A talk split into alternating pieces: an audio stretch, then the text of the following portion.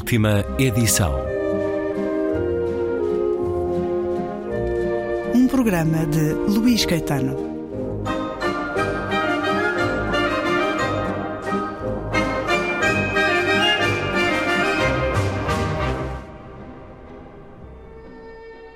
Deus é exatamente como as mães. Liberta seus filhos e haverá de buscá-los eternamente. Passará todo o tempo de coração pequeno à espera, espiando todos os sinais que lhe anunciem a presença ou o regresso dos filhos. Deus é exatamente como são as mães, que criam e depois vão ficando para trás, à distância, numa distância que parece significar que não são mais precisas, e Ele, como elas, só sabe amar acima de qualquer defeito e qualquer falha, com cada vez maior saudade, mas não sabe o caminho, não sabe por onde os filhos foram, só pode suplicar que não se percam e não se percam da vontade de voltar. Espalha por toda a parte seus sinais, avisa contra tudo e cria memórias para que os filhos se lembrem dele, mesmo em lugares onde nunca haviam estado antes, e estabeleçam sempre um mapa que os esclareça para fora de qualquer labirinto. Deus está na escuridão e tateia por toda a parte na vontade intensa de um toque, do aconchego do corpo dos filhos, um gentil toque ou um abraço. E os filhos distraem-se e são incautos ou tornam-se impuros e fogem, atarefados com suas paixões e incertezas, e pensam menos no quanto Deus pode sofrer do que no sofrimento que haverão eles de sentir pela mais pequena contrariedade. Os filhos partem sem saberem que o sentido da vida é chegar à origem. E é um certo do romance Deus na Escuridão, de Walter Ugumei. Acaba de chegar às livrarias com a chancela Porta Editora. O romance na voz do autor, bem-vindo uma vez mais à Antena 2, Muito Walter. Ugumei, que no seu nome traz o sortilégio que atravessa muito este livro. A mãe marca, ou aliás marca também, hum, em muitos outros romances e até num livro para os mais novos, sobre o qual conversámos, se calhar, da última vez, na Feira do Livro. Mas há também este Deus na escuridão, aqui o ouvimos em pleno texto, e numa das crónicas recentes que li na sua Cidadania Impura da Notícias Magazine, a revista agora Suplemento, e havemos de falar da mais recente, escreveu Celebro cada vez mais a maravilha de pensar que não existe Deus, mas sentir que sim. Este espanto de acreditar, conversávamos antes sobre a morte que nos rodeia nas nossas vidas pessoais ou naquela que entra olhos dentro quando ligamos a televisão, naquelas mães que choram filhos e filhos que choram pais e mães na Palestina e em muitos outros lugares.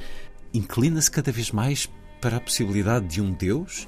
Ou ele fica-se pelo seu mundo de escrita, Walter Ugumem? Antes de mais, obrigado pelo convite para a conversa. É um prazer voltar. Eu já era esquisito, estou cada vez mais esquisito em relação a isso, porque de facto, como, como digo aí nessa crónica, ehm, penso que não existe e sinto penso que não existe e sinto que existe, não é? É- A razão e o coração? há qualquer coisa, há qualquer coisa em mim, ou, ou- ou se eu pensar no assunto, não acredito, se eu não pensar no, no assunto, acredito. É- é- há qualquer coisa eh, que, que, que, que foge, que escapa ao meu domínio. Pertence Eh, àqueles que dizem que gostava de acreditar, que é bom acreditar. Gostaria muito de acreditar. E depois tem uma, tem uma, uma, uma, uh, convicção estranha de que, hum, de, que talvez o possamos inventar. Isto não, não faz sentido Deus nenhum. à la carte, mas de alguma maneira isso é verdade. O Deus é sentido de maneira diferente por cada um ou não? Sim, sim, mas, mas criá-lo de uma maneira, de uma forma efetiva, quase como se fosse uma, uma ciência à qual, enfim, chegamos. Porquê é que eu digo isto? Porque uh, talvez esteja a envelhecer e a amedrontar-me. Isso acontece com a idade? Pode ser o medinho, aquela coisa de, de chegar à nossa vez, não é? de pensarmos assim, "Ah, um dia deste chegar à minha vez, já vamos sendo a geração que, que também já é debitada por, eh, por natureza, já não é tão abstrôncio, tão, tão estranho que, eh, que um da minha idade vá, vá morrendo. A verdade é que eu, eu, eu, fui criado num ambiente eh, católico e, e fui muito crente em, em menino, depois afastei-me longamente e por quase toda a vida e ultimamente sou há, há, há, uma, há uma não sei, há uma paz qualquer na ideia de existir uma transcendência, de a hum. transcendência ser possível. Uma ordem, porque eu sou leitor das suas crónicas e na outra crónica que tem a regular no Jornal de Letras escreveu recentemente a sua autobiografia imaginária, assim o título das crónicas, que com este livro, Deus na Escuridão, Walter Ugumem quis regressar, escreve na crónica, à impressão de haver uma submissão a uma força que não se revela frontalmente, mas se anuncia em todas as coisas. É como se dissesse: tem que haver algo mais, uma ordem por trás de tudo isto? Como se, como se fosse evidente que isto é inteligente, não é? que, que, há, que, que a ordem que está instalada é uma inteligência e por isso. Eh, e a ciência e, e o humano não responde a essa inteligência? Tem que haver uma submissão, porque Deus traz muitas vezes este princípio então, da pouco, submissão. Sim, eu, eu, eu, eu, sou um pouco. Eu tenho uma herança punk da minha juventude. Insubmissa. tenho uma herança punk larga e por isso custa-me custa a ideia de, de, me submeter. E por isso, talvez por isso é que eu seja. É que eu propenda para acreditar e, e, e e continuo a dizer que não acredito. É? Se eu fosse mais submisso, mais bem comportado, talvez já pudesse assumir que acredito sem, sem qualquer resistência.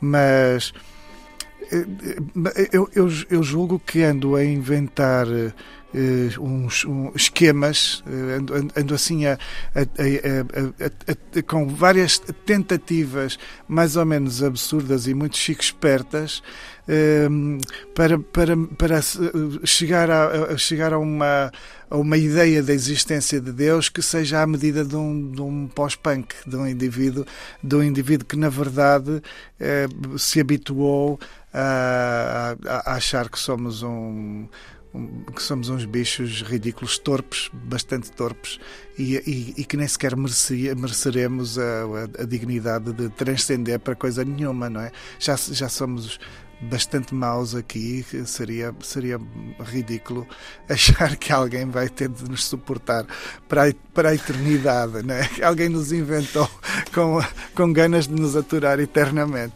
Bem, se Deus é o criador de todas as coisas, também é o criador do punk, por isso não precisa de ser pós-punk, que Deus há de ser punk também, de alguma maneira. Walter Ugumem. É que eu agora, agora só, não, deixa de, não deixa de ter um pé no punk, mas agora as minhas missas e os meus madrigais, os meus noturnos Sim.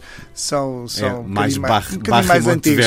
um bocadinho mais antigos. E Deus não sabe quantos devotos não, não deve a barre, não, não tem que acreditar a barre, porque se há um bom interlocutor de é Deus, um ele é propagandista, como um deve grande ser, é? propagandista, né? ele é certamente Johann Sebastian. Deus na escuridão, o novo romance de Walter Ugumem, e aqui encontramos a mãe, Marinha dos Pardieiros, ou o pai Juliano, e no centro, no centro, Serafim, o pouquinho, um pedaço de Deus num lugar absurdamente alto e felicíssimo, o irmão mais velho. Eles vivem no buraco da Caldeira, perto da Ribeira Brava, na costa sul da Ilha da Madeira. Como é que chegou a este lugar, Walter Ugumem? Eu conheci este lugar por causa de uma família amiga, de, de, uns amigos que, que, que, estão no continente, mas que, que, são originários aí do Buraco da Caldeira e a, a, a senhora Luísa Reis Abreu, a mãe desses meus amigos, uh, viveu aí a vida inteira e, e, e, calhou assim das idas à, à, ilha por algum motivo, por, até para encontros literários, eh, calhou convidarem-me para, para visitar a casa da família, conhecer a família e eu acabei por ver aquela que, que, que, todos nós vemos quando passamos naquelas estradas, não é? Todos nós vemos aquelas encostas, não é? E só que eu parei naquela encosta, parei naquele declive, aquilo é uma é uma ribanceira eh, eh, infinita, imensa um desafio e, à natureza, porque há é, casas muito. É porque aquilo é muito vertical, na, é, na absurdamente vertical. Eu tenho vertigens, por isso eu, sou, eu incomodo-me muito com as alturas. E de repente há, há, há, há de facto casas ali no Buraco da Caldeira, na, um pouco por toda a ilha, onde eu não consigo entrar, não consigo, não me sinto bem. Parece que a casa me, me, me vem uh, pedir força aos ombros, não é? Parece que, que se pousa nos meus próprios ombros, porque ela está tão tão inclinada e tão, e tão sustentando sobre as suas próprias costas a, a própria terra, não é? Que me parece impossível, não, não, não me parece lugar de, de, de gente, parece-me lugar de pássaro. No início deste romance, estamos nos primeiros anos dos anos 80, eh, depois eh, há de avançar ao longo do tempo. É um lugar de pobreza nessa altura, de gente humilde, de gente que, para quem uma posta de peixe é um festim lá em casa. A Madeira ainda tem alguns desafios, mas mudou muito. Está, está turística, está cada, com cada vez mais construção. Eu ainda há dias eh, estive no campanário outra vez e pude perceber isso. Em, Portanto, chegou aqui esse desenvolvimento. Em, sim, sim. Em, em, dois, eu, eu julgo que a última vez que estive no campanário foi há dois anos ou há um ano e tal, e a diferença eh, nota-se mesmo num período de um ano, nota-se está a ser cada vez mais construído e, e, mas nos, nos, anos 70, anos 60, 70, 80, a Madeira era um lugar de imigração profunda. As pessoas saíam para a Venezuela, para a África do Sul. Era muito comum, praticamente nenhuma família escapou incólume a essa necessidade de, de, de ter eh, membros seus imigrados. E para os mais novos e... era o fim da infância, como aqui refere, essa, a saída é. para o estrangeiro essa é, havia, da ilha. Havia qualquer coisa que lhes solicitava uma maturidade de, de, distinta, não é? Porque saíam para sobreviver e com a consciência de que saíam para sobreviver e por isso a infância não suportaria, enquanto somos crianças, por mais conscientes que, que estejamos das dificuldades, talvez não, sem uma fratura como a da imigração, talvez não estejamos, não estejamos sempre conscientes que precisamos de ser mais adultos do que, do que deveríamos. E, e na, na, nas famílias da Madeira eu julgo que a imigração era, era o fator decisivo para essa maturação, era um fator que obrigatoriamente fazia com que os buzicos, não é? com que os miúdos se tornassem adultos. E, e pronto, a frequência desse lugar leva-me a conhecer a senhora Luísa Reis Abreu, eh, a mãe destes meus amigos. Luizinha do Guerra é a personagem a que ela aqui Guerra. assume, uma senhora que inspirou a personagem e o próprio romance e ela morreu há poucos dias e por isso a sua última crónica na Notícias Magazine é precisamente intitulada A Senhora Luísa. A literatura acontece em todos os sentidos e não se inibe perante verdades ou mentiras. Usa tudo como alarve sem limites, senão os da sua própria imaginação, a vontade de se instalar como substituta absoluta da vida. Por vezes a literatura tange a vida como se até nós nos confundíssemos, baralhados entre o que é verdade e o que parece verdade, seguindo por vias paralelas, permitindo viver numa fantasia cujo aparato nos apetece ao mais conforta. No dia em que o meu novo romance chegou às livrarias, partiu a senhora Luísa Reis Abreu, a quem dediquei o livro, mulher amiga que me levou a inventar aquela história, e mais que isso, a criar a impressão que constrói o clima, a maravilha que busquei ao contar o que contei. E depois termina a crónica dizendo: as personagens, ao contrário de cada um de nós, não morrem. Têm uma cidadania desimportada com essa coisa cansativa e traiçoeira que é o corpo. As personagens trazem essa alegria, a de repetirem a vida para sempre. Porque algumas vidas são sentidos bravos, lúcidos, nos caminhos dos outros. E é uh, o vencer a morte na sua escrita, a desta senhora, de Sim. alguma maneira. Vem então daí essa mulher extraordinária que lhe mostrou também muito mais. Lhe mostrou, por exemplo, um Deus absolutamente apaixonado por ela, uhum. em ensinar santidade aos santos. Fala-nos desta mulher. Eu tive sempre a impressão de que encontrei na Senhora Luísa uma, uma coincidência muito absoluta entre a convicção e o gesto que é algo que talvez não tenha encontrado em muita gente ao longo da vida. É, é, é uma pessoa de fé e que adequava a sua conduta à, à fé que, que, sentia. E por isso, eu, eu, eu acredito que a senhora Luísa em algum momento pode ter falhado, pode ter errado, mas eh, todos os seus gestos foram, foram tiveram uh, a melhor das intenções. Por isso, ela, ela era uma pessoa que existia de boa fé nesse sentido em que jamais faria uh, aquilo que, que convictamente lhe parecesse errado. E por isso, qualquer uh, defeito que ela pudesse ter, tê-lo-ia por virtude, não é? por excesso de zelo, por excesso por de fé, por excesso de humanidade. Então eu admiro-a profundamente. Foi uma pessoa que eu adorei conhecer, pude conviver com ela em bastantes ocasiões. E ela, além de me trazer esse exemplo humano, humaníssimo, eh, vinha, vinha uh, poderosíssima com o seu linguajar uh, local porque no campanário, na Ilha, na Ilha da Madeira fala-se com alguns trejeitos e no campanário eh, existe uma especificidade mesmo para o cômputo da ilha. Não é? O Walter Ugumem diz que é uma linguagem pura. O desafio da linguagem, expressão pura desse linguajar e isso é quase que uma composição musical, é, é qualquer coisa de harmonia.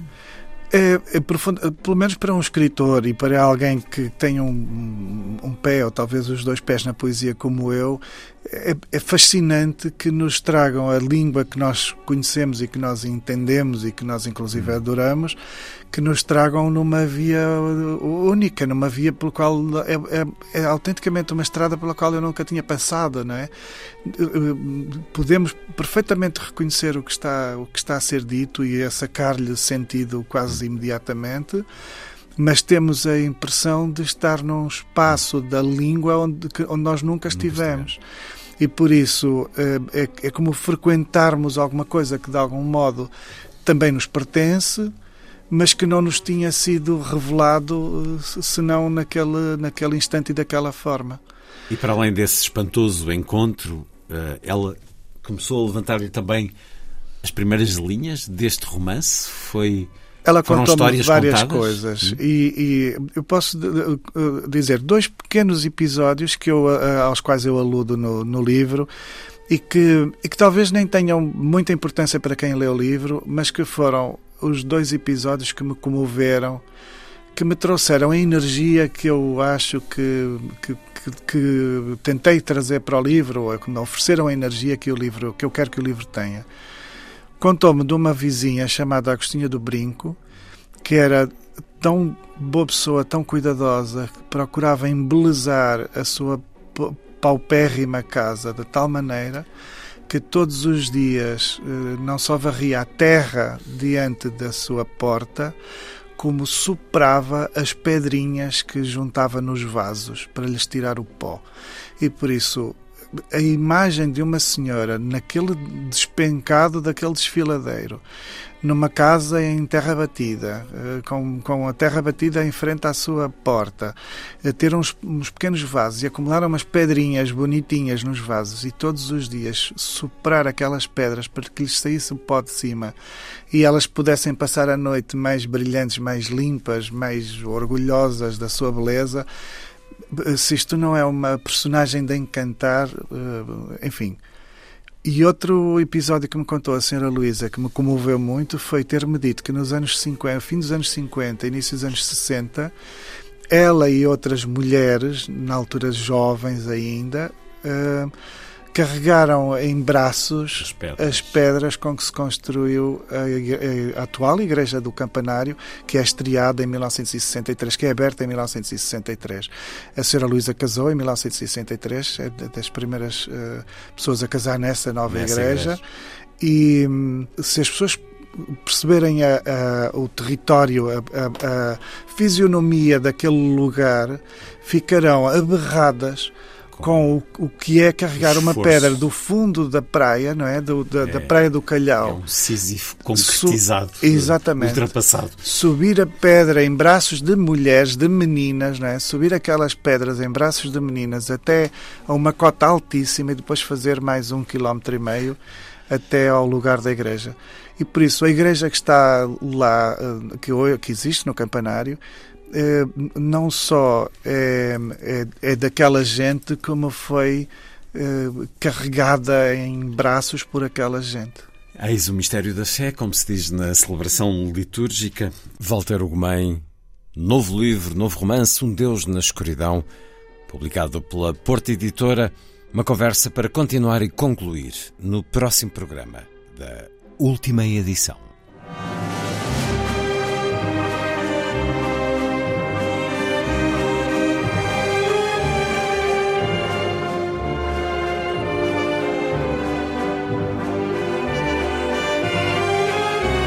Última edição.